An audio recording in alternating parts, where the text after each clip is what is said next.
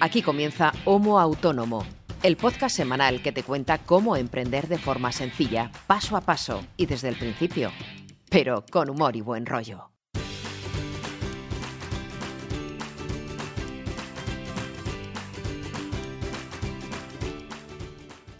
Hola, ¿qué tal? Muy buenos días a todos y bienvenidos a este noveno episodio de Homo Autónomo.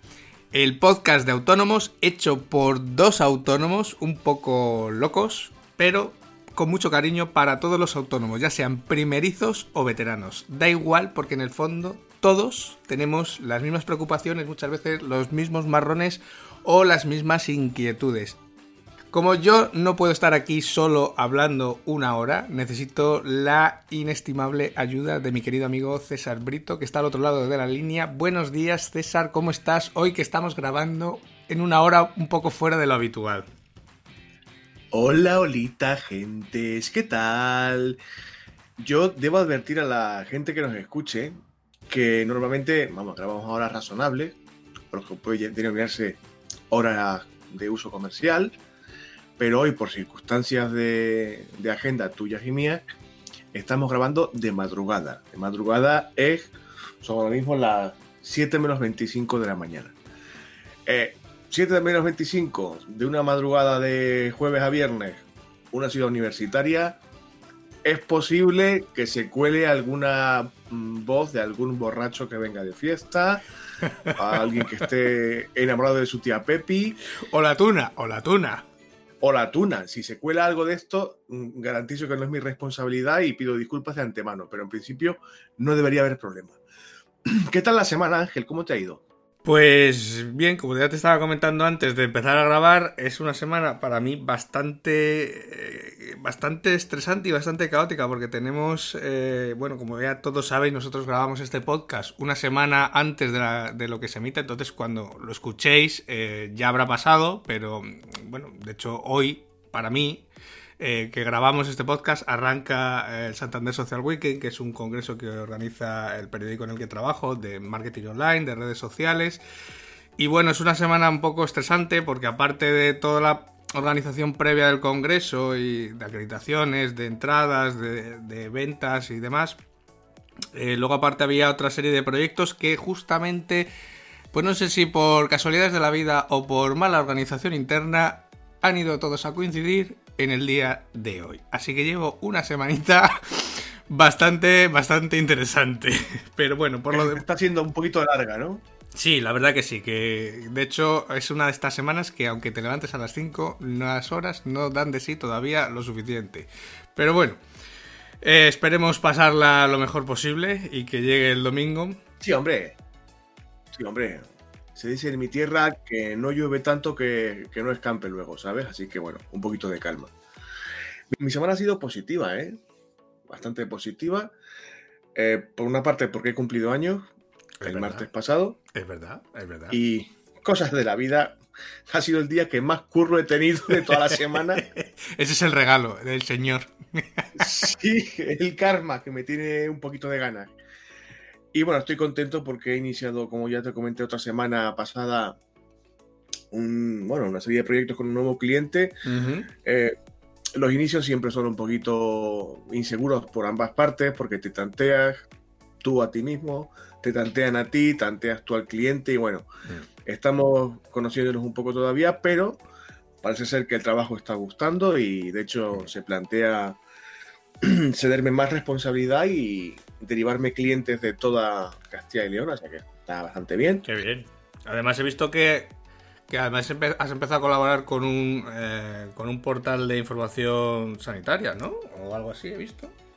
Eh, sí, em, a ver, como te comenté en el capítulo que dedicamos al DAFO, eh, una de las cosas que me gustaría explorar es el focalizarme un poco en elaborar contenido especializado en un área muy concreta. No voy a decir nicho porque es cierto que suena un poco mal. Y en este caso es el, contenido dedicado a la discapacidad, orientado a la discapacidad.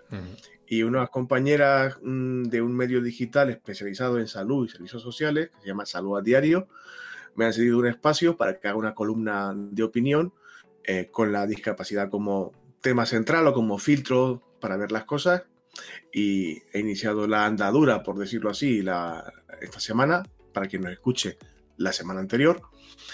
Em, y bueno, pues estoy ahí contento porque es una forma de escribir también para mí y no escribir para otros.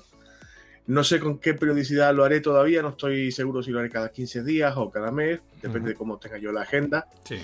Y bueno, pues es un proyecto interesante que no me reporta beneficio económico directo de momento, pero es algo que me apetece hacer. Creo que es importante hacerlo también porque detrás de lo que uno hace también tiene que haber un significado y una orientación determinada. Y en, en, esa misma línea, esta semana también me han llamado de una televisión local para hablar de este mismo tema mm, con un compañero que también tiene una discapacidad severa por otros motivos diferentes a los míos. Y bueno, hemos estado hablando allí de, de barreras arquitectónicas y un poco modelo de movilidad y de integración. Ha estado, la semana ha estado interesante y curiosa. Te estás convirtiendo en el nuevo Risto de Salamanca.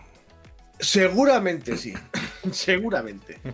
No, bueno, em, son palos que estoy empezando a tocar, no sé si al final cuajarán o no, pero bueno, interesante. Y también interesante ver que, que poquito a poco van entrando más clientes, las fuentes de ingresos son más diversas y un poquito mayores. Por cierto, estoy subiendo precios.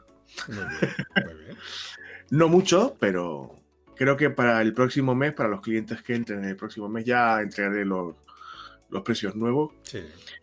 Todo culpa de un común amigo tuyo y mío, Fernando. Un abrazo, te odio muchísimo. Porque cada vez que hablo contigo eh, me destrozas todas las estrategias y me calientas la cabeza horriblemente, te odio. Pero pero en parte tiene razón. Estoy trabajando quizás demasiado eh, y demasiadas horas sin sacar el rendimiento quizás apropiado por no tener unos precios un poquito equilibrados, ¿no? Y llevo ya dos años con la misma lista de precios y sin volverse loco, porque no es tampoco una cosa de una subida espectacular, pero vamos a intentar eh, subir un poquito los precios para que no lo note demasiado el cliente, pero que para que cuando hagas cuentas a final de mes sí que notes una ligerísima subida. Ligerísima. Sí, además creo que ya lo, hemos comentado en algún, en algún episodio del podcast, que cuando uno empieza a tener un volumen de trabajo mm, importante, incluso empiezas a tener hasta lista de espera para empezar a gestionar proyectos o clientes nuevos, es el momento de empezar a pensar en que a lo mejor hay que subir precio, porque claro, las horas son las mismas y el coste por hora eh, y tu coste de oportunidad cada vez va siendo mayor, por lo tanto se tiene que compensar una cosa con la otra. Bueno, ya te iré contando qué tal me va, porque en fin, todavía tengo que definir bien em, si lo hago por bloques, eh, en fin, ya, ya, ya os contaré a todos. Pero bueno, ahí estamos un poquito dándole al tema. Pero no es de esto lo que vamos a hablar esta semana. Estamos aquí contando la vida, que hablamos, hablamos toda la semana por WhatsApp y no nos contamos casi nada, pero no es, no es de esto lo que queremos hablar. No, el tema de esta semana es la gestión del correo electrónico. Porque yo no sé para ti, César, cómo será de importante el correo electrónico, pero para mí es, eh, creo que es la herramienta que más utilizo a lo largo del día, porque básicamente es la única herramienta que utilizo de comunicación, ya sea con clientes o con cualquier tipo de usuario. Solamente uso el correo electrónico. Entonces, como hay muchas formas de gestionar el correo electrónico y bueno, no es que unas estén bien y otras estén mal, sino que unas pueden estar mejor o peor, mmm, a mí me gustaría saber cómo gestionas tú tu correo electrónico y, yo también voy a contar mi forma de gestionar el correo electrónico para que la gente que nos escuche pues pueda quedarse con lo mejor de cada casa y, hacerse y también pueda reflexionar un poco sobre la gestión que ellos mismos hacen de, su correo electrónico. Mm, a mí me pasa como a ti, que eh, es la herramienta principal de comunicación. Eh, por, eh, a través del correo electrónico, vamos, me llegan peticiones de trabajo, eh, mm, peticiones de información, peticiones de, precios precisamente. A través del correo entrego los trabajos porque, a ver, es la vía, no es la vía quizás más segura del mundo mm. para entregar un trabajo, pero casi todos los clientes por comodidad y por agilidad eligen el correo electrónico, ¿no? Aunque yo preferiría trabajar con una intranet o un servidor dedicado para este tipo de cosas, no todo el mundo dispone de ese tipo de tecnología, ¿no? Sí. Eh, pero es la vía de comunicación más importante que tengo y, por decirlo así, es la principal vía de ingresos. O sea, si me falla el correo, no me entran trabajo y no tengo forma de ganar perricas. Así que bueno, sí, es una herramienta que tengo abierta permanentemente cuando estoy trabajando. Eh, la tengo también en el móvil, o sea, es una cosa que me estoy planteando, eh, bueno, ahora lo comentaré con detalle, pero me estoy planteando desvincular el correo del teléfono móvil para intentar mm, sanear mentalmente eh, el estado de ánimo durante el día, porque si llevo el móvil encima y estoy en una actividad de ocio, de tiempo libre, o estoy haciendo algo que no tenga que ver con el trabajo, aunque no contestes ese correo que te llega de trabajo, el saber que está ahí ya es una espinita que te, que te toca la moral. Y me estoy planteando, no sé si lo haré o no, desvincular las cuentas de correo de, del teléfono móvil, al menos la, cuenta de correo eh, de trabajo, porque ahora comentaré que tengo varias. Pregunta, ¿tú tienes activadas las notificaciones del correo en el teléfono? Sí. Pues la respuesta, o al menos el consejo que yo te doy, es que desactives solamente las notificaciones y simplemente entres a ver la bandeja de entrada cuando tú quieras, no cuando el teléfono te lo pida. Ya, no, tienes toda la razón del mundo. Lo que pasa es que como llevo tiempo, no sé si a ti te pasará igual, em, pendiente de, como es lógico, del correo, porque como decimos, es la vía de contacto mm. principal de nuestros clientes, em, aunque no estés trabajando y estés fuera de casa, lo consulto compulsivamente. Y sí me gustaría mm, quitarme ese mal vicio. ¿no? Bueno, yo de ahora te cuento cómo lo, cómo lo hago yo. Y porque ya, de esto ya hemos hablado en algún capítulo, por eso a, raíz de ese capítulo llega este otro nuevo episodio de solamente de gestión de correo electrónico, porque ya lo, avanzamos cuando, cuando hablábamos también en la gestión del tiempo. Y es que al final el correo electrónico es, eh, puede ser una herramienta muy potente de productividad o puede ser un ladrón de tiempo importante, sobre todo si no, pues eso, no tenemos controlados esos vicios, entre comillas, como acababas de decir, de, pues eso, de estar mirando continuamente la bandeja de entrada. Claro, claro. Y es algo, es algo a tener en cuenta. Bien, mira, yo te cuento cómo lo tengo yo, ¿vale? Eh, y para que todo el mundo lo sepa. A mí me gusta siempre, sabes que a mí me gusta aportar el máximo de datos posible, incluso todas las herramientas que uso. Eh, yo no, no, tengo nada que esconder y el que las quiera utilizar, perfecto. Seguramente eh, encontrará mucho más rendimiento. Yo uso eh, Gmail. De hecho, uso el Gmail de pago. O sea, yo tengo la suite de, Google Suite. Entonces, tengo el Gmail, digamos, de pago.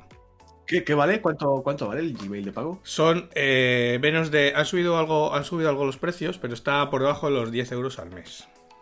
Bueno, no está mal. Aparte, no, solamente es por tener Gmail, sino que tienes toda la suite de Drive, o sea, tienes toda la suite de Google, eh, pues lógicamente sin las limitaciones de eh, que tiene una cuenta gratuita. Al final, yo tengo un Drive ilimitado, o sea, puedo tener todos los archivos que quiera, toda la información que quiera. Eh, sin límite de espacio, que lo cual, o sea, ya solamente por eso compensa pagar esos, esos 10 euros mensuales.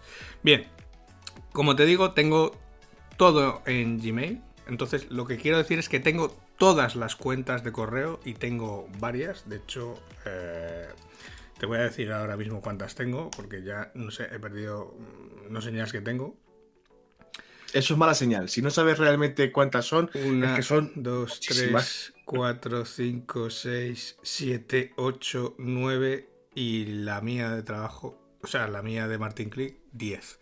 Tengo 10 cuentas de correo electrónico de distintos proyectos, de distintas empresas, etcétera, pero todas vuelcan sobre mi misma bandeja de entrada de martin.click. O sea, todas están eh, configuradas en la bandeja de entrada de, de mi dominio principal de martin.click para que caigan en esa bandeja de entrada. Y solamente en esa. O sea, todas las cuentas vuelcan en una única bandeja de entrada. Que era lo que yo te decía en el episodio de gestión del tiempo, de no entrar en multitarea, de no tener varias bandejas de entrada, de no tener varios, varias herramientas de correo electrónico distintas, sino que esté todo en la única, en una única, en un único punto.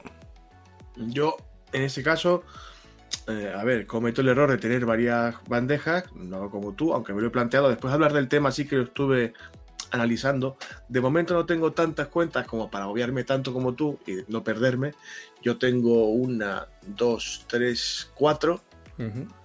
Em, y bueno, me manejo bien con ellas. Lo que hago, a pesar de tener varias cuentas de correo y por lo tanto varias bandejas de entrada, lo que sí hago es usar un programa de gestión de correo, en este caso Thunderbird. Sí. Hay quien usa Outlook, durante muchos años lo usé yo también, el Outlook, pero mm, había algo que no me acababa de convencer del Outlook. A ver, básicamente el, funcionamiento de este tipo de gestores de correo es el mismo eh, siempre. Y de hecho, incluso gráficamente el diseño es muy similar, las dinámicas son muy similares, pero había algo del Outlook que no me acababa de convencer. Y bueno, como ya sabéis, yo tengo Linux y venía el cliente de correo integrado en el sistema operativo, es gratuito, bastante potente, funciona bien. Le flojeo un poquito el, el motor de búsqueda, y ahora te cuento por qué uso yo el motor de búsqueda. Pero bueno, para la gestión del correo diario está bien. Y a pesar de tener, como te decía, varias bandejas, está todo físicamente en un mismo lugar. Lo puedo ver de un solo vistazo y no, no pierdo demasiado tiempo, simplemente salto de una cuenta a otra con un clic, ¿no? Sí.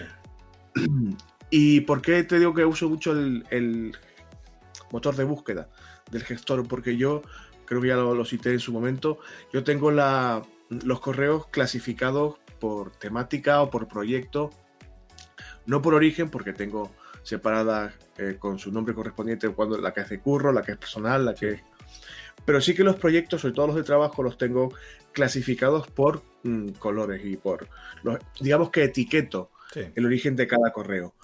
Un código, por decirlo así, que replico en el Bullet Journal, que quien no sepa lo que es esto, que vaya al episodio de la gestión del tiempo para saber de qué estamos hablando. Pero bueno, el código este de colores me vale para también de un vistazo saber cuántos tengo de un cliente, cuántos tengo de otro. Eh, eh, también uso eh, marcadores, por decirlo así, o etiquetas para priorizar lo que es urgente y lo que no lo es.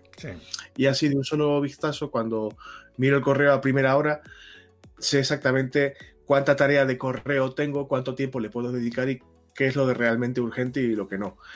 Mm, y a veces, cuando el volumen de correos es muy elevado, mm, tengo que recurrir al motor de búsqueda para encontrar realmente el correo que me interesa. Igual es un correo de hace dos meses.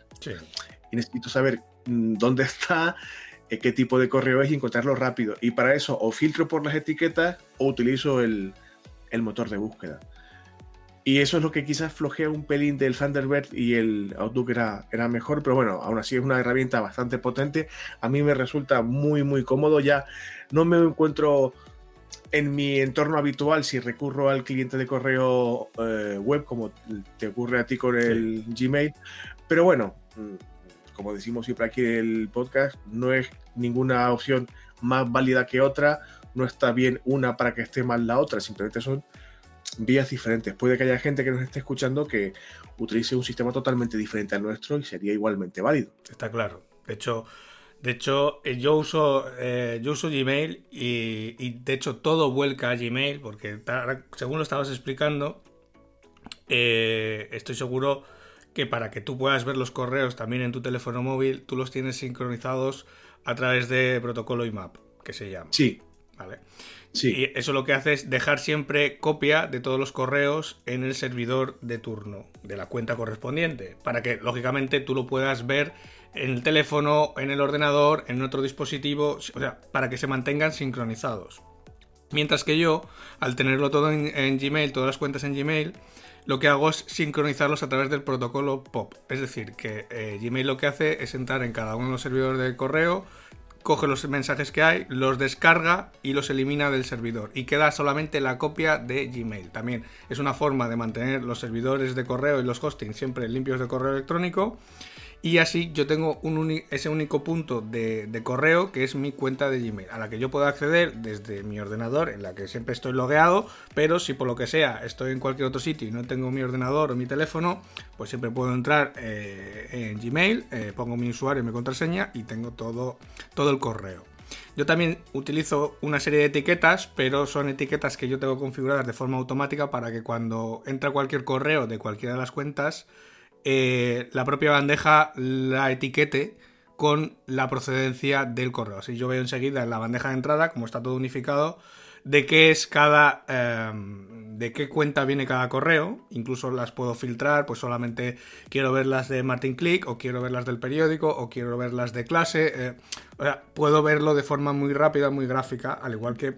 Yo sí que también utilizo mucho el buscador de, de Gmail porque es súper potente, te permite, pues eso, buscar por destinatario, por eh, cuenta, por, yo que sé, por nombre de un archivo adjunto que te sonaba.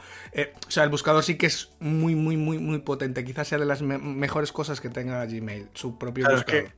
si hablamos de correo Gmail, estamos hablando de Google. Y si algo sabe Google es de búsqueda, evidentemente.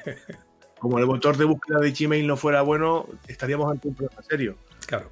Y esas son, ves, como tenemos ahí ya dos, esas dos pequeñas diferencias en cuanto a la recepción del correo electrónico. Una pregunta, Ángel. Tú cuando, cuando recibes un correo, ya sé que como te encanta la automatización, como estás diciendo, pues posiblemente lo tendrás definido, pero cuando recibes un correo nuevo de un potencial cliente o es un lead que te, que te escriben y tal, ¿tienes configurado una respuesta automática o le dedicas un minuto a responderle como un ser humano y no como un robot? Me refiero tienes una plantilla de correo que gracias por escribirme, bla, bla, bla, bla, bla, te contesto en X tiempo o... No, no, no. Yo, de hecho, mm, bueno, yo ahora cuento cómo, cómo gestiono mi correo diariamente, pero, por ejemplo, eh, todos los correos que me entran del formulario de contacto, de los distintos formularios que tengo de contacto por la web, eh, se catalogan con una etiqueta distinta, ¿vale? Si es el formulario de contacto normal de la página de contactar, eh, está catalogado como feedback. De hecho, hay una etiqueta que automáticamente le pone Gmail, que es feedback, y tiene un color como amarillo, pero hay otra serie de formularios dentro de eh, mi página, como por ejemplo el formulario en intranet, que tiene clientes, que tiene suscriptores, que lógicamente lo cataloga como intranet, y esos posicionan la bandeja de entrada por encima, siempre de los otros. Digamos que tienen cierta preferencia eh, los clientes de pago sobre las consultas eh, gratuitas. Yo contesto todos, pero no tengo un correo de respuesta automática. Simplemente a alguien que me ha eh, escrito al formulario de contactar, puede ser que le conteste a los 10 segundos, porque quizá estoy delante del correo y lo veo y es algo que le puedo contestar en 20 segundos, se lo contesto sin ningún problema, o puede ser un formulario que a lo mejor tardo un día o dos días en contestar.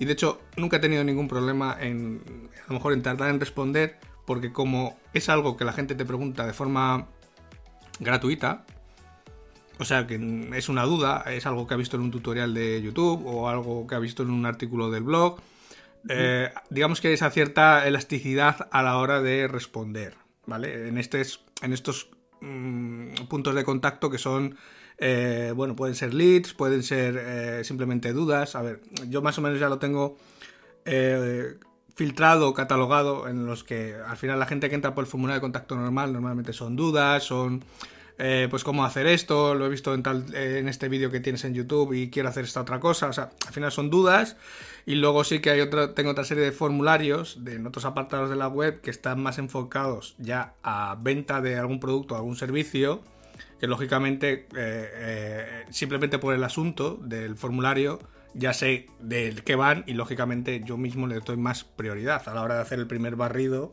de, los correos que tengo que contestar. ¿Y cómo, qué, protocolo utilizas para contestar? Porque, a ver, mm, los que somos de explayarnos mucho, yo soy una, de las personas, mm, cometemos a veces el error o tenemos que evitar la tentación de soltar parrafadas enormes en los correos. Y yo llevo un tiempo intentando limitar un poquito la cantidad de información que doy en un correo, sobre todo si son primeros correos o primeros contactos, para, por una parte, no aturullar, digamos, al receptor y por otra, no perder el tiempo. Es decir, cuando tengo que contestar un correo, contestarlo de una forma lo más rápida posible y condensando lo máximo posible. Yo utilizo una regla mnemotécnica, vamos, por decirlo así, que son tres párrafos de tres líneas como máximo. Mm, bueno, yo en cuanto a extensión no tengo límite. Lo que sí, yo utilizo dos herramientas eh, a mayores de, Gmail para la que es la propia gestión del correo electrónico. Y ahora te explico el por qué. Yo, de hecho, yo uso la técnica del inbox cero. Siempre yo intento que al final del día la bandeja de entrada esté limpia. O sea, que no haya ni un solo correo. Esté, esté todo eh, o bien contestado o archivado o pospuesto, que ahora, ahora, ahora veremos eh, qué es cada cosa, ¿vale? Pero digamos que yo cuando me llega un correo, tengo varias opciones. La primera que es responderlo en el momento. Nada más que lo veo, lo abro y si es algo que puedo responder en menos de 20 o 30 segundos, lo respondo. Lo respondo y lo archivo. ¿Vale? Porque para mí la función de archivar que tiene Gmail es muy importante. Si es algo que me va a llevar, eh, pues eso, más de 20 o 30 segundos, porque es algo que tengo que mirar un código, tengo que buscar algo de información, tengo que preparar a lo mejor un presupuesto, etcétera, etcétera, lo pospongo. ¿Vale? Yo tengo una función en el correo a través de una herramienta que ahora diré cuál es, que me permite posponer los correos. Es decir, que me permite decirle a Gmail, oye, este correo guárdalo, o sea, ocúltalo y vuélvemelo a mostrar hasta. y vuélvemelo a mostrar, por ejemplo, a las 4 de la tarde, o a las 8 de la mañana, o mañana a las 8, o el lunes a las 8, ¿vale? En función de lo que yo vea que necesito de tiempo para preparar ese correo. Y así desaparece de la bandeja de entrada. Y luego, eh, las otras dos últimas opciones sería la de archivar, ¿vale? Si es un correo que no necesita respuesta, pero que es importante tenerlo guardado, ¿vale? Pues yo qué sé, puede ser desde una newsletter que me interesa la información, puede ser una respuesta del cliente que no necesita, no necesita respuesta de ningún tipo, simplemente que pues, te dice, vale, perfecto, pues simplemente yo, como no necesito volver a contestar otra vez, ok, porque ya me está confirmando, simplemente lo que hago es archivarlo porque yo necesito tener guardado esa respuesta. Mientras que... Sí, para, que, de constancia también. Eso es. Mientras que si es un correo que no necesita respuesta y además no es importante, como puede ser pues muchas eh, newsletters o yo que sé, yo tengo mucho correo también de servidores, de pues yo que sé, de procesos que hacen los servidores, de copias de seguridad, de actualizaciones, de tal, que todas las noches pues yo cuando me levanto eh, tengo eh, pues no sé, una media de 20, 30 correos solamente de servidores, de procesos que hacen que directamente te confirman de que todo ha ido ok o cuando ha ido algo mal también te lo dicen, ¿no? Pues bueno, hago revisión y directamente como no son importantes y no necesitan respuesta, eh, al menos por email, lo que hago es cogerlos y borrarlos. Cuando una, vez que he revisado que está todo bien, cojo, selecciono todos y borro, ¿vale? Porque no necesito tampoco almacenarlos, no necesito tener ese control. Y esa sería la forma en la que yo gestiono eh, ese correo electrónico. Eso sí, yo tengo dos franjas diarias para responder correos. Una que es a las 8 de la mañana o a las 8 a las 9 de la mañana, ¿vale? En función del día como vaya. Y otra que es a primera de la tarde, a las 4 de la tarde. Entonces, yo solamente respondo correos a las 8, o sea, en esa primera hora de la mañana o a primera hora de la tarde. Y nada más. Yo mm, comparto la franja horaria contigo. Yo, como ya comentamos en el capítulo de gestión del tiempo, hay una hora, no más, que dedico a contestar y a revisar.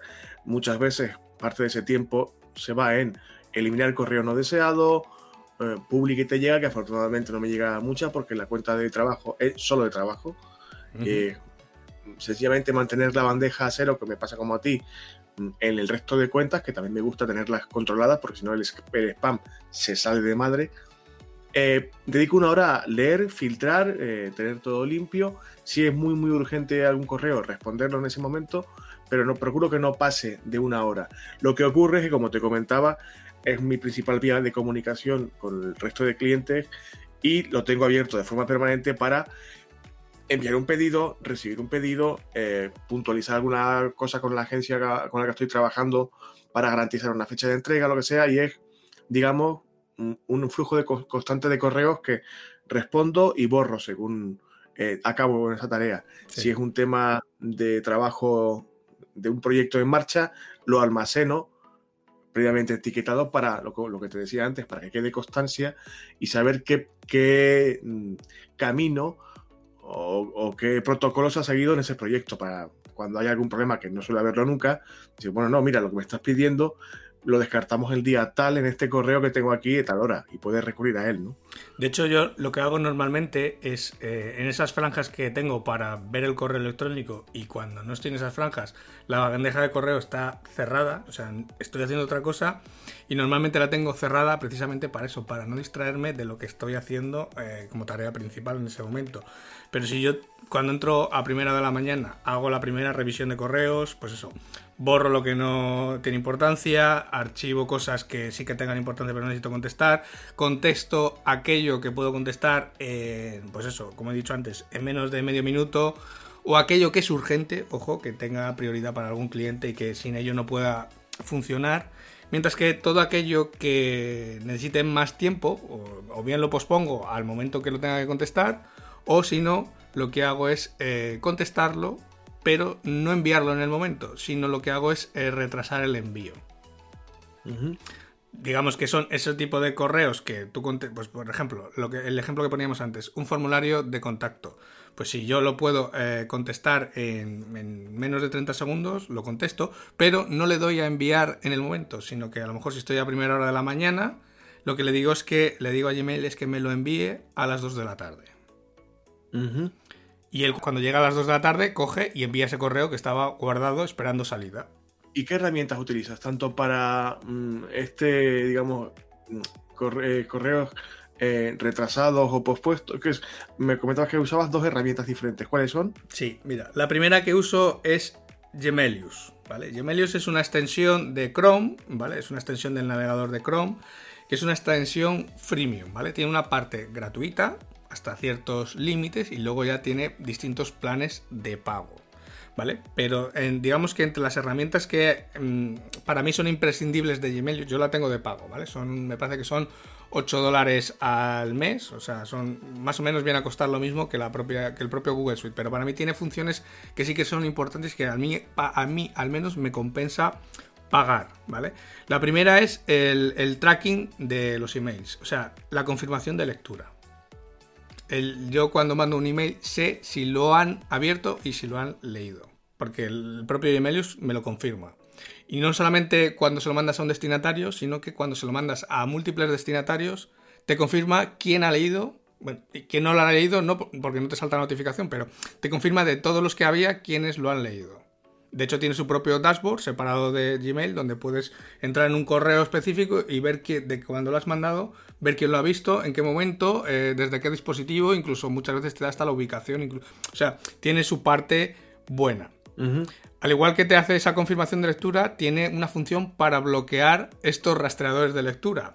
¿Vale? Que son los típicos pixel que tienen todas las herramientas de envío de newsletter, tipo MailChimp, eh, a Weber, la que quieras, ¿vale? Eh, que lo que hace es bloquear ese píxel de seguimiento. Entonces tú puedes abrir un correo y digamos permanecer en modo incógnito, sin que la persona que te haya mandado el correo sepa que tú has leído ese correo. Que para muchas veces puede estar, eh, puede ser interesante. Lógicamente, esto lo puedes activar y desactivar en función de lo que quieras. No tienes por qué mandar todos los emails eh, con el tracking de seguimiento si no quieres. ¿Vale? Luego tiene la función que te comentaba antes, que era la de posponer ese correo electrónico. ¿Vale? Programar los envíos de correo electrónico. Lo que te decía antes de escribir a las 9 de la mañana el correo y decirle, mira, este correo no lo mandes hasta las 2 de la tarde. Y yo normalmente sigo esa lógica por muchas razones, porque hay veces que estoy contestando correos, pues yo qué sé, un domingo a las 7 de la tarde. Claro, a mí no me interesa que un usuario o que un, bueno, un usuario que me pregunta duda en el fondo me da un poco igual, pero o un cliente o un lead eh, vea que estoy contestando correos a un domingo a las 7 de la tarde, sino que yo es un correo que programo para que salga el lunes a las 8 de la mañana. Lo puedo estar contestando el sábado mientras estoy viendo la tele, eh, pero el correo va a salir el lunes a las 8 de la mañana. Y para mí es una forma, es una forma muy cómoda de adelantar el trabajo y de gestionar esa parte del correo electrónico. Interesante. No sé si habrá una herramienta similar que sea compatible con, el gestor de correo que yo utilizo, pero vamos a, vamos a tener que investigarlo porque, como siempre, las opciones de automatización de las que nos hablas aquí están bastante bien, claro. Bien, esas, eh, esas son dos eh, muy importantes para mí y otra que también, eh, de todas las funciones que tiene Gmail, que tiene muchas más, ¿vale? Yo ahora las voy a detallar simplemente por encima. Hay otra que a mí me interesa mucho, que son las notas dentro de los emails. Dentro de cada correo electrónico que yo pueda tener en mi cuenta de Gmail, independientemente de la cuenta de procedencia que tenga, yo puedo eh, escribir notas en la columna de la derecha que hay en la bandeja de Gmail. Tengo un apartado nuevo que es notas, que me inserta esta herramienta de Gmailius, en el que yo puedo em, poner mis notas privadas sobre eh, ese correo electrónico. ¿Para qué uso esto? Pues porque muchas veces eh, mandas un correo o mandas un presupuesto o mandas un, una respuesta de feedback que te ha dado alguien. Y, hay veces que, sobre todo cuando es algo que está relacionado con un producto o servicio de pago, pues muchas veces no tiene respuesta inmediata. Eh, yo tengo casos de haber mandado un presupuesto que te contestan a los tres meses que muchas veces le tengo que decir, digo, vale, muy bien, pero es que ahora te tengo que rehacer el presupuesto porque lo que te dije en su momento ya no tiene nada que ver. Claro. Pero, pero a mí este apartado de notas me sirve para eh, hacer esos comentarios o apreciaciones. Pues mira, el cliente parece que está interesado, simplemente son notas internas mías para saber en qué punto dejé la conversación con esa persona en ese momento son, son chuletas para ti mismo, ¿no? Eso es, pero que eh, quedan guardadas dentro de la bandeja de, correo. Por lo tanto, en cualquier momento, en cualquier ordenador, siempre puedo tener acceso a ellas. Lo cual para mí es muy cómodo. Bueno, bueno, oye, está muy bien. Yo, a ver, como, como ocurre siempre que hablamos de cosas de, de, productividad y herramientas contigo, me surgen dudas. Ya me tengo que plantear cambiar de servidores, algo de lo que hablaremos fuera de micrófono, por cierto. Y me voy a tener que plantear también eh, la opción de pago de Gmail. Maldita sea. me haces dudar de mis propios protocolos. Estas son eh, las tres herramientas básicas que a mí más me gustan de Gmail. Pero luego tiene muchas más cosas que yo uso a veces sí, a veces no, ¿vale? Esto ya va en función de los distintos correos, etcétera. Por ejemplo, tienen una opción para mandar emails recurrentes, ¿vale? Que es el típico email de recordatorio a alguien que a lo mejor le tienes que mandar cada mes, cada 15 días, cada que siempre es exactamente el mismo, ¿vale? Que no es, muchas veces es un recordatorio o es eh, recordar que envíen una factura o yo que sé, recordar mandar algo al gestor o lo que sea, ¿vale? Puede ser un tipo de email recurrente que no cambia de texto, que simplemente muchas veces son emails que te mandas a ti mismo para recordarte cosas, pues tiene esa función de emails recurrentes, que tú le puedes programar la frecuencia con la que quieres que te lo envíe y Gmailius te lo envía con esa periodicidad. Te lo envía a ti o se lo envía a la persona que digas, no tiene más. Tú simplemente haces el correo, le dices que quieres que sea un email recurrente, le marcas la periodicidad y ahí queda guardado hasta que tú le decidas eh, cortar, ¿vale? Le puedes poner fecha de inicio fecha de fin o simplemente fecha de inicio y que continúe eh, hasta el infinito y más allá. Otra función que tiene eh, también bastante curiosa y, y, que yo a veces utilizo son los follow-up, que serían estos mails de seguimiento. ¿Vale? Que son cuando tú mandas un correo electrónico, tú le puedes decir que haga un follow-up de ese correo. Es decir, yo por ejemplo mando un presupuesto y a lo mejor es un cliente que a mí me interesa, em, pues eso, hacerle un especial seguimiento.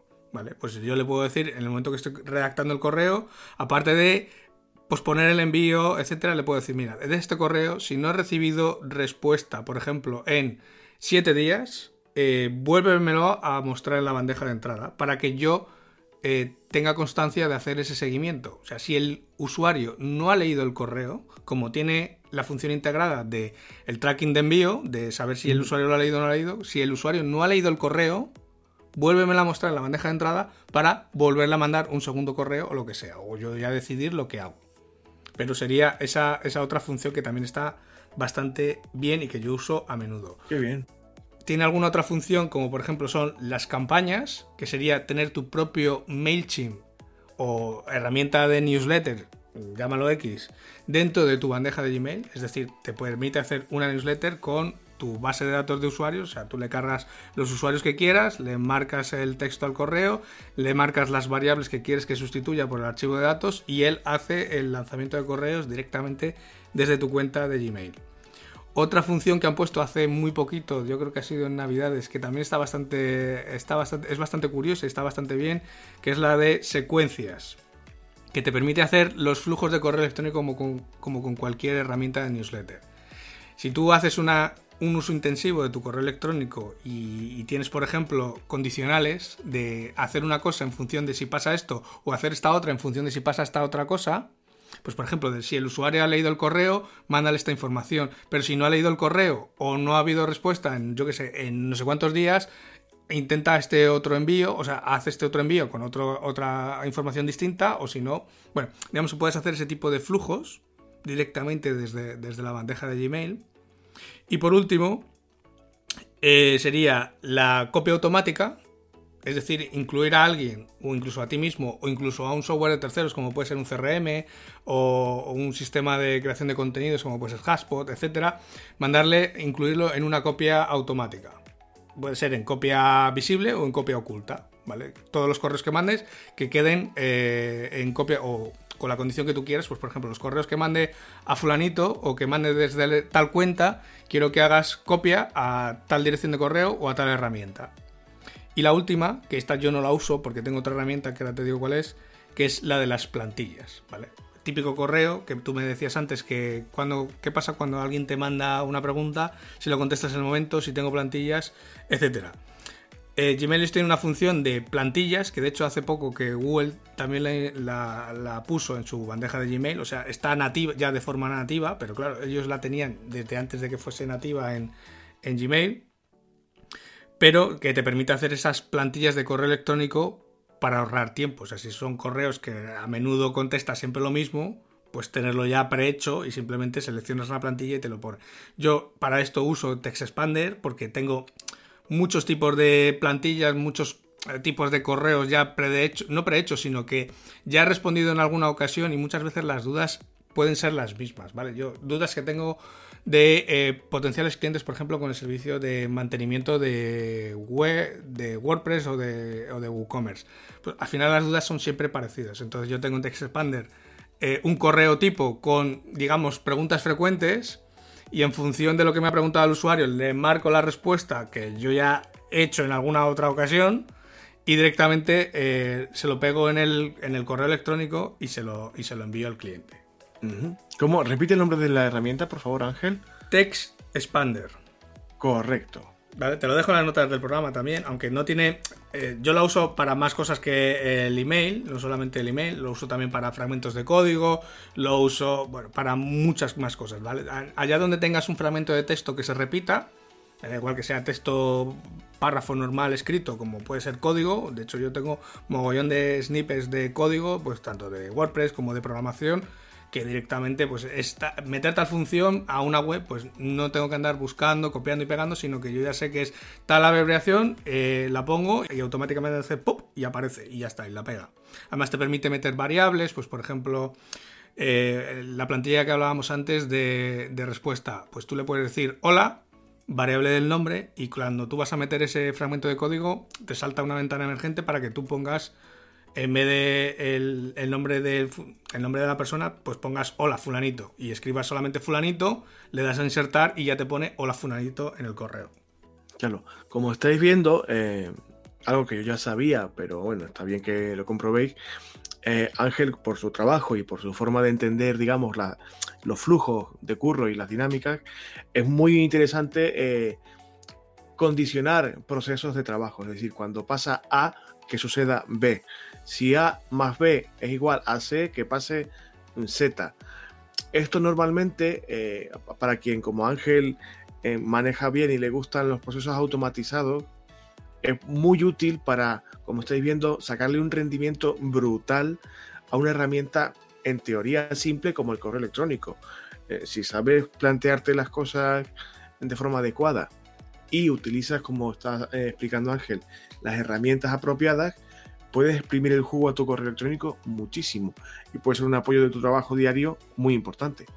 Sí, sí, sí, básicamente sí. A ver, yo esto poco a poco lo he ido eh, perfeccionando, he probado muchas herramientas, he probado antes incluso programas eh, de escritorio o aplicaciones de escritorio para gestionar el correo electrónico que eran multiplataforma, pero de hecho yo tengo este sistema antes, yo antes usaba una herramienta em, que era, era multiplataforma, estaba tanto para Android como para sistemas iOS y tanto para para Windows como para Mac, que era Newton, que era un, cliente de correo electrónico que era multiplataforma, que tenía muchas funciones de las que, de las que acabo de contar con Gemelius, pero ¿qué pasa? Que descontinuaron esa aplicación, de hecho en el último año me devolvieron casi la mitad de, de lo que había pagado el Apple Store porque, porque los propios creadores de la aplicación descontinuaron el proyecto, o sea, no quisieron continuar con él. Entonces tuve que buscar algo alternativo y de todas las eh, extensiones que vi para Gmail, eh, Gmailius es la que, primero, relación calidad-precio es la más ajustada, ¿vale? Porque de estas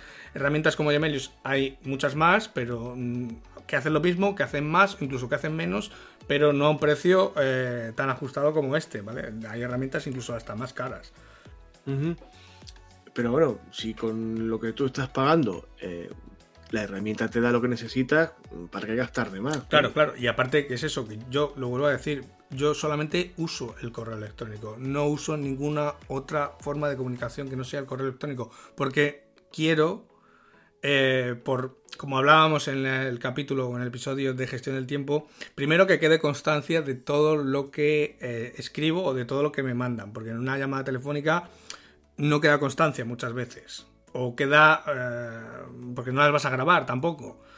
Y, lo que queda, y yo no uso ni el teléfono ni el WhatsApp, por ejemplo, para hablar con clientes. Mm, siempre lo derivo todo al correo electrónico porque así lo tengo todo centralizado en un único punto. Y vuelvo al primer punto que cuando comencé a hablar, que es tener un único punto donde está todo concentrado. Y lo segundo es porque así yo controlo también los tiempos. Porque el teléfono es muy eh, intrusivo, te molesta, muchas veces te interrumpe de lo que estás haciendo, mientras el correo queda ahí y tú lo contestas cuando a ti mejor te venga bien. Entonces tú controlas tu tiempo, no es, eh, digamos, la herramienta la que controla tu tiempo, sino eres tú el que controlas el tiempo que tengas. Bueno, pues yo creo que hemos visto casi, casi todo lo que se puede decir del correo electrónico. Me quedan ganas de hablar del newsletter. No sé si tú utilizas newsletter para ti, para sacar el trabajo adelante, para como parte de tu marca personal también. Yo tengo una lista de distribución de newsletter que no utilizo, que no actualizo. Es una opción que, tengo activada en mi web, pero por falta de tiempo, ya sabes cómo va esto. En casa del herrero, cuchillo de palo. Y no, no tengo eh, actualizado el tema del newsletter, lo utilizo, el, utilizo MailChimp para, para diseñar la plantilla y, y, distribuirlo, pero hace muchísimo que no, que no trabajo con él, aunque sí me gustaría tenerlo implementado en mi flujo de trabajo habitual. No sé si enviar un newsletter quincenal, por ejemplo. Sobre todo en mi caso que estoy metido en diversos proyectos muy diferentes cada uno del otro y para que la gente que me siga pues pueda saber dónde, dónde están los pasos en ese momento. ¿no? no sé si tú tienes newsletter o no. Me imagino que para, para clientes sí que manejarás. Sí, de hecho yo tengo, yo tengo cuenta corporativa de, de MailChimp en el que controlo mm, diversas cuentas de clientes y yo tengo una creada para mí. De hecho, yo tengo eh, cuando tú entras en el blog o en algunos episodios del podcast, muchas veces tengo alguna, alguna plantilla para descargar, alguna herramienta para descargar. Muchas veces es un enlace a alguna plantilla en Drive o, algún PDF, eh, etcétera. Yo lo suelo usar como un lead magnet, simplemente en el que la gente cuando quiere, pues eso, la última creo que ha sido la pues no me acuerdo. O la plantilla del DAFO no sé cuál ha sido la última que, he puesto que cuando alguien quiere descargarse ese PDF o acceder o, la última también ha sido la plantilla de la lista de distribución de palabras clave que era una hoja de, Google Sheets eh, de Drive eh, pues cuando quiere tener acceso o descargársela simplemente deja su correo electrónico deja su nombre y su correo electrónico. Lo tengo simplemente como un link magnet de hecho lo tengo desde el principio que arranqué la web es un sistema muy cómodo. O sea, sí que hay gente que se va apuntando semanalmente. De hecho, no sé ni la gente que está suscrita a esa lista. Yo simplemente eh, lo tengo puesto para que la gente pueda dejar su correo electrónico. Lo que todavía no he decidido es qué voy a hacer con ellos. Lo que sí tengo claro es que no les voy a mandar una newsletter. O sea, no les voy a mandar una newsletter de información porque considero que, por ejemplo, la gente que entra en mi blog o que escucha mi podcast, eh, pues ya entra a menudo, no necesitas saber ni novedades ni nada más. ¿Para qué guardo yo esa lista de contactos? Pues seguramente para cuando lance algún nuevo producto o algún nuevo servicio, preguntarles a ellos. Mm. O sea, es para lo único que, que voy a usar esa lista de correo. Simplemente para tener feedback de la que considero que es mi audiencia porque es la que consume mis contenidos. Entonces, nada, nadie mejor que ellos me puede dar feedback sobre si yo voy a sacar un nuevo producto, un nuevo servicio o yo que sé, un nuevo tipo de contenidos, pues mira, les puedo preguntar algo tan fácil como simplemente eh, ni plantilla ni nada, un correo de texto pelón en el que ponga, mira, hola, eh, fulanito, como sé que te has descargado esta plantilla eh, hace no sé cuánto, o que has consumido este contenido de mi web, estoy pensando en hacer esto, no sé qué te parece. Pues si me das feedback, eh, ponerlo en marcha o no en función de lo que me digáis. Algo tan simple como, como eso. O sea, yo para mí, para mi marca personal, no considero necesario tener una newsletter, pero, pero sí que para otros muchos clientes sí que es necesario. Entonces, en cada uno va en función de cada caso. No, no tiene por qué ser ni mejor ni peor. Vale, vale. No, no, sí, eso siempre lo, insistimos mucho. yo cuando hablamos aquí en el podcast, lo que nosotros contamos no es ni bueno ni malo. Eh, la dinámica de automatización y de uso de herramientas del correo no es mejor que la mía, la mía no es mejor que la de otra persona, o sea, son mm, puntos de aproximación diferentes, mm. nada más. Y como aún no tenemos feedback, es un buen momento para insistir en esto.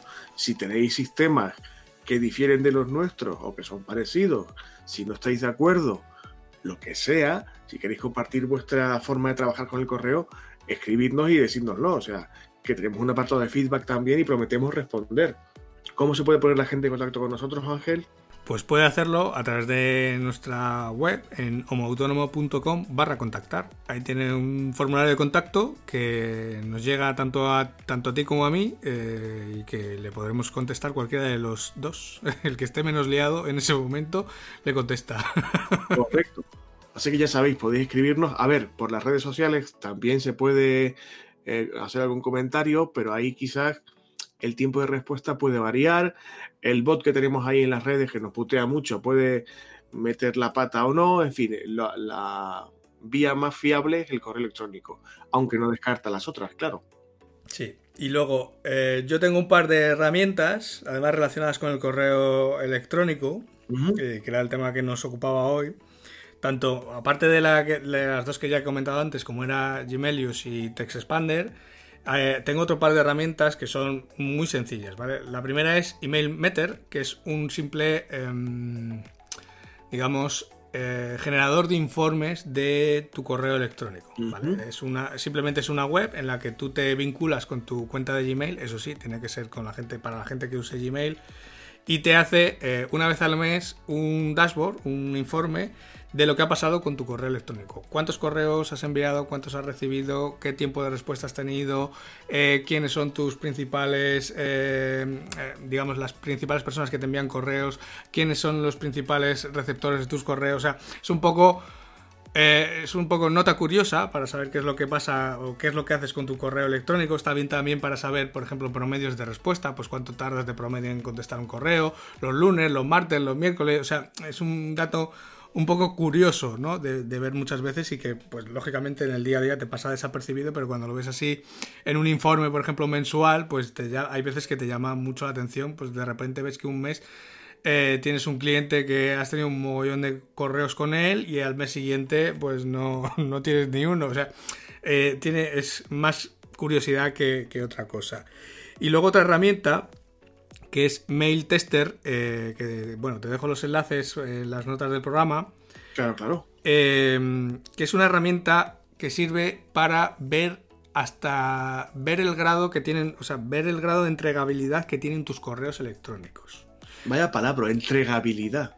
Sí, es un, es un es una palabra, un parámetro que se mide sobre, sobre, todo en servidores de correo, ¿vale? Si tú usas normalmente una cuenta de Gmail, no vas a tener ningún problema, todos tus correos van a llegar siempre porque los filtros de correo electrónico mm, o las bandejas de correo electrónico tienen una serie de filtros y cataloga los correos en función de quién los manda o del servidor que los manda. Y Gmail no tiene problemas nunca.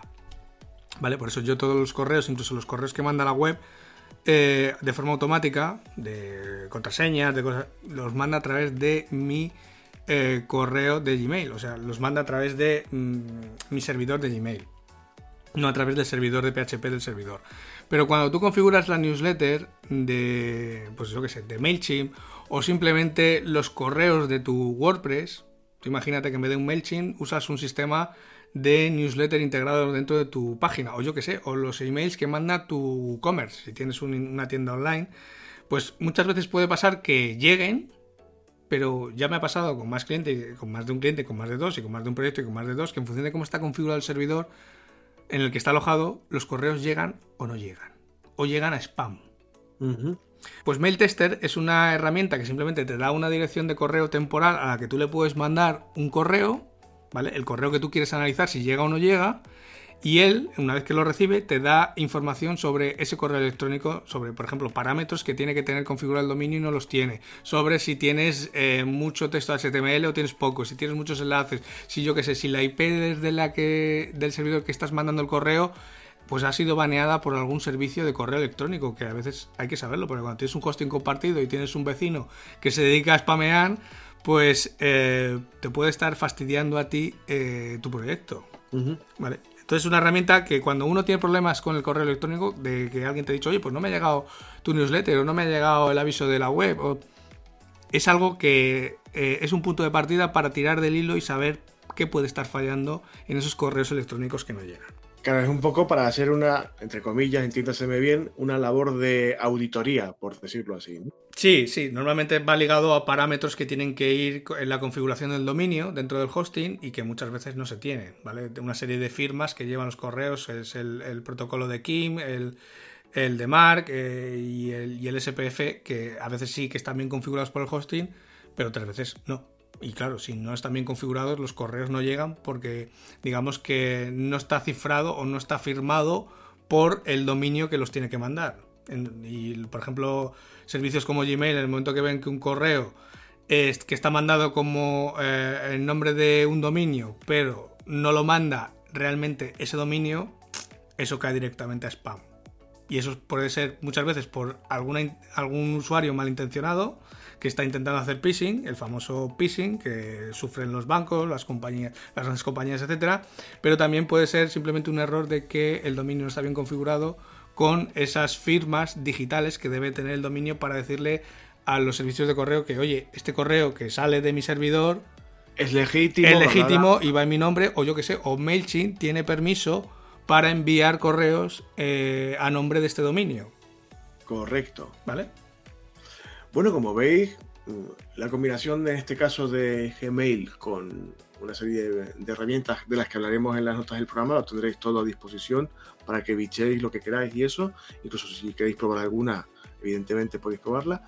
Eh, una herramienta, como decía antes, potentísima. Y creo, Ángel, que por lo menos por mi parte está todo dicho en el episodio de hoy.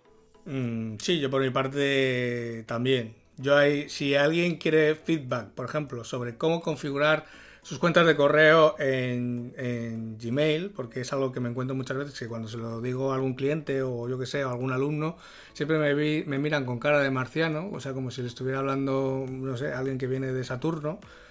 Eh, y sí que tengo pendiente escribir un tutorial sobre ello, así que si alguien quiere saber cómo hacerlo, que nos mande feedback y para así yo saberlo y así tengo una excusa para crear el tutorial y lo ponemos también en el episodio que toque. Cuenta con mi primer voto porque creo que es una cosa que es interesante. De hecho, te lo iba a comentar, pero me he cortado porque no quería darte más trabajo. No, pero es el tipo de contenidos que tengo ahí en pendientes de hacer, pero que siempre por falta de tiempo, pues no, no voy al ritmo que quiero. Pero bueno, siempre, siempre puedo priorizar unos sobre otros, que al final a mí me, me da igual uno que otro. Cuenta con mi primer voto y si alguien más, pues oye, que nos mande feedback, efectivamente, que para eso está la vía de contacto abierta. Y no sé si tienes alguna noticia o algo que comentar, o si no. No, esta semana no, aunque la semana que viene sí que habrá algo. Ya estoy trabajando en una cosilla, ya, ya te comentaré cuando corresponda.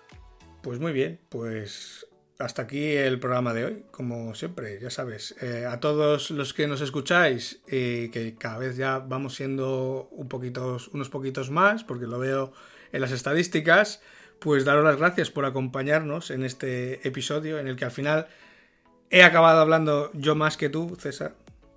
Bueno, pero evidentemente quien saca mejor rendimiento del correo eres tú. Quien controla mucho más el correo eres tú. Es normal. O sea, de hecho, ha sido una sesión de protagonismo consciente porque yo soy consciente de que mi, forma de trabajar no recae tanto en el correo como es tu caso y quien más puede aprender de, del tema del correo eh, puede hacerlo de ti, no de, no de mí en este caso. Así que no hay problema ninguno.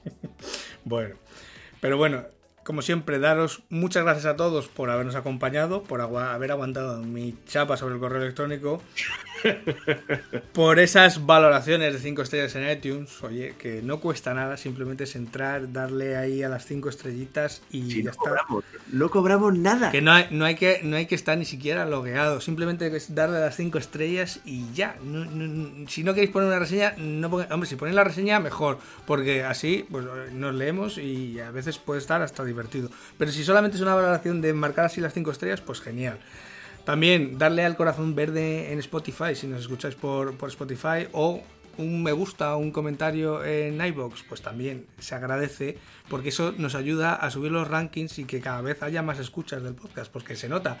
Yo no sé qué hacen los algoritmos, pero hay algún día de la semana que de repente nos deben de destacar en alguna parte o algunos usuarios que de repente tenemos ahí unos picos. Me pasa también con el diario, pero ya lo he notado también aquí en Homo Autónomo. Así que si lo hacéis, nos van a ayudar a, a estar mejor en los rankings o a que nos vean más usuarios y que así cada vez seamos más homo autónomos. Pero sobre todo, muchas gracias por estar al otro lado. Así que sin más, nos escuchamos ya el próximo sábado con un nuevo episodio de Homo Autónomo. César, un abrazo, gracias por haber madrugado en el día de hoy y por acompañarme. Hasta luego. Hasta luego, Luca. Feliz fin de semana. Adiós.